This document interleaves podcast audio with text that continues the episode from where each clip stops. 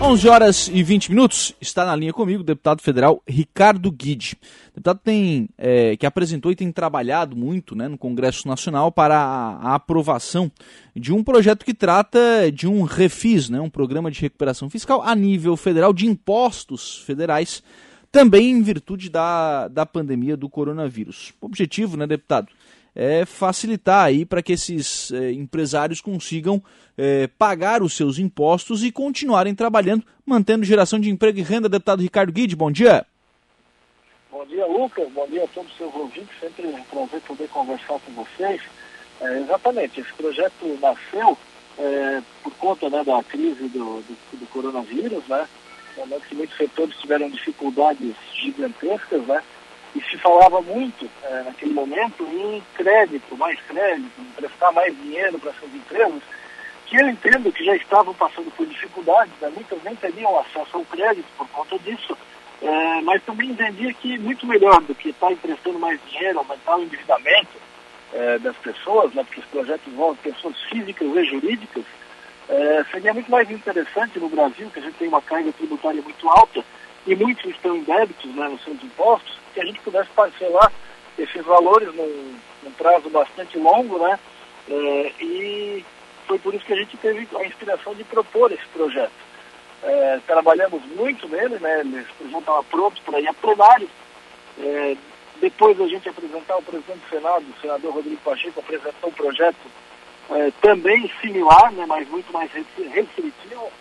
Esse projeto dele já foi aprovado no Senado quando chega à Câmara acabou sendo apensado ao meu, né, que é juntado, é, e agora tem um relator nomeado. O relator vai fazer uma análise dos projetos e pode pegar um, pode pegar outro, ou pode fazer um substitutivo.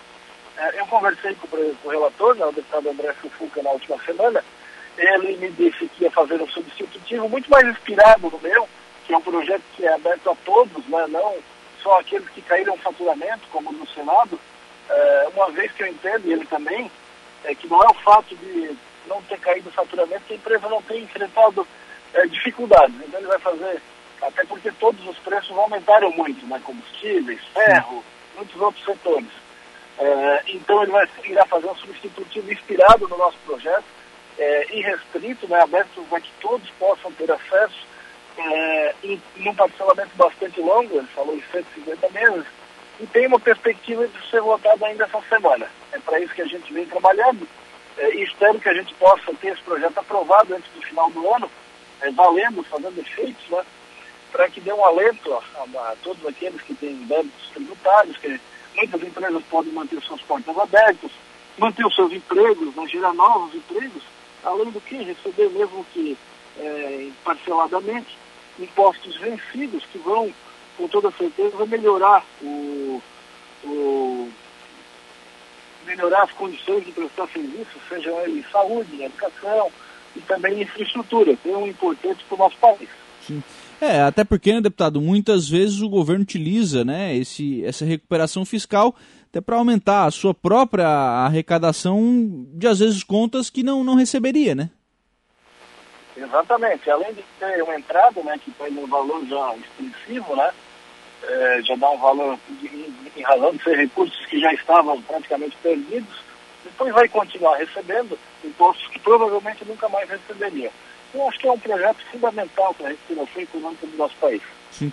Deputado, eh, quando o senhor apresentou esse projeto aí em Brasília, eu lembro que nós conversamos aqui na, na Rádio Araranguá, e, e o senhor eh, já havia inclusive uma conversa com o governo né, sobre, sobre esse refis. Quer dizer, aquilo que o senhor havia apresentado, eh, o governo já tinha ciência de que isso poderia vir a ser aprovado pelo, pelo Congresso Nacional e, e tinha até uma concordância do governo.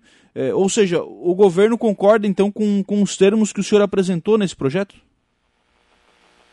O governo, na verdade, deu uma segurada, né? Ele, ele quer uma, algo muito mais restrito, o que não é o entendimento do nosso projeto e muito menos da Câmara dos Deputados. É, por isso que o projeto acabou não sendo votado antes, né? Mas foi construído aí com muito trabalho, eu acredito que a gente vai conseguir ter um projeto bastante amplo e restrito, né? E o governo vai precisar, eu acho que vai ter que se sensibilizar, isso é importante para o nosso país. Sim.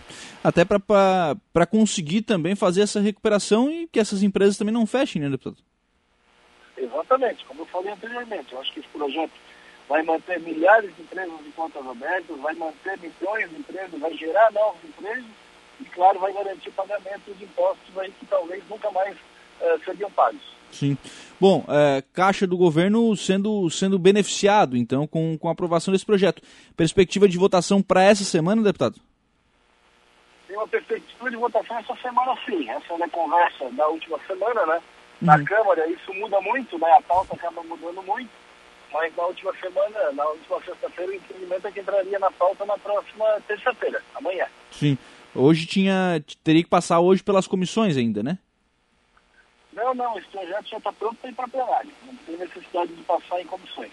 Já está. Né, então já é mais encaminhado aí essa, essa questão desse, dessa recuperação fiscal.